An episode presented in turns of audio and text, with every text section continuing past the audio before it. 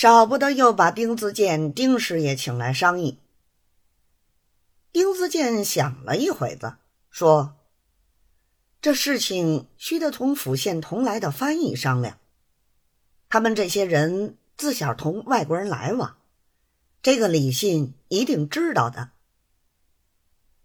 三荷包一听这话有理，便叫拿帖子去拜府院同来的翻译林老爷。二人相见之后，寒暄了几句，三荷包便把要刀脚的意思说了出来。谁知这位林老爷是个最坏不过的，一听来意是要刀他的教，他便拿枪作势，跳到架子上，说：“这是顶容易的事儿。”嘴里虽说容易，究竟容易在哪里？却不肯告诉与人。三荷包再问问他，他便指东画西，一味支吾。又说临时我自来照料，又说连我也不懂得什么。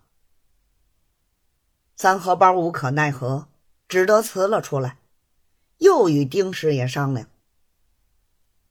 还亏得丁师爷交游道广，仍旧找到他那个。借外国家生的朋友，也是在外国官跟前当翻译的一个广东人，同他说了，承他的情，什么规矩，什么遗嘱，哪是头一席，哪是第二席，哪是主位，先上什么酒，一五一十，统统告诉了他。